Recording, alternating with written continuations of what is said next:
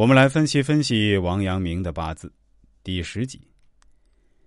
王阳明回到家乡，几门人于白鹿洞，皆是致良知之说，完成了他的心学体系。随之又和弟子们在绍兴余姚一带创建书院，大批的学生从江左江右、山南山北云集而来，把古越城区的寺院都住满了。如天妃、光相等地，数十人扎在一屋，夜无卧处，轮换着躺一会儿。在南镇余学、阳明洞一带，到处是来求学的人。明主每次开讲，一般都有数百名听众听讲。每次讲完，学生们无不跳跃称快。那几年，命主感到了前所未有的忙碌和愉悦。他用自己的话说，就是“古洞闲来日日游，山中宰相胜封侯”。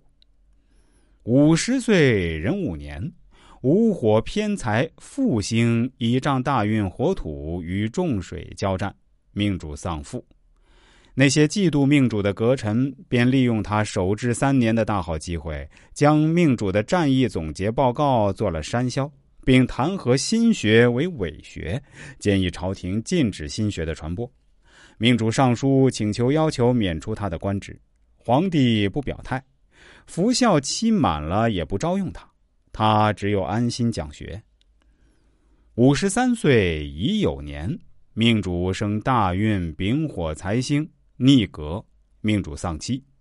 次年丙戌，辰戌冲，打开水库。冲掉财官，反得财官。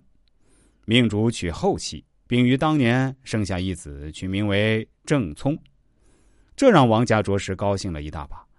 命主又于余姚中天阁讲学，门人三百。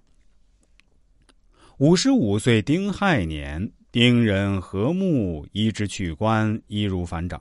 于是该年命主事业顺遂，要风得风，要雨得雨。是年。广西田州的土司岑猛屡次侵犯领部，领着土著与汉族政权作对。朝廷派都御史姚默去征讨，许久不见效，自然想到了几次成功平乱的命主。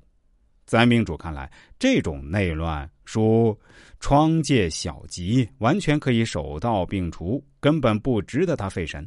只是他不想再吃一次平西宁王。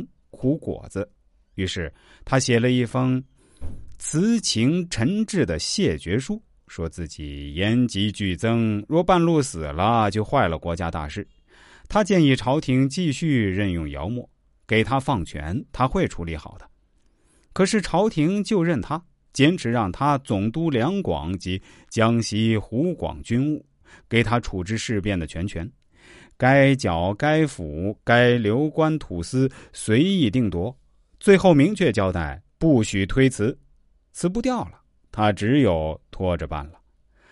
六月下的圣旨，他八月才出征，并且带着一大帮学生一路游玩，直到十一月下旬，他才到达广西梧州开府办公。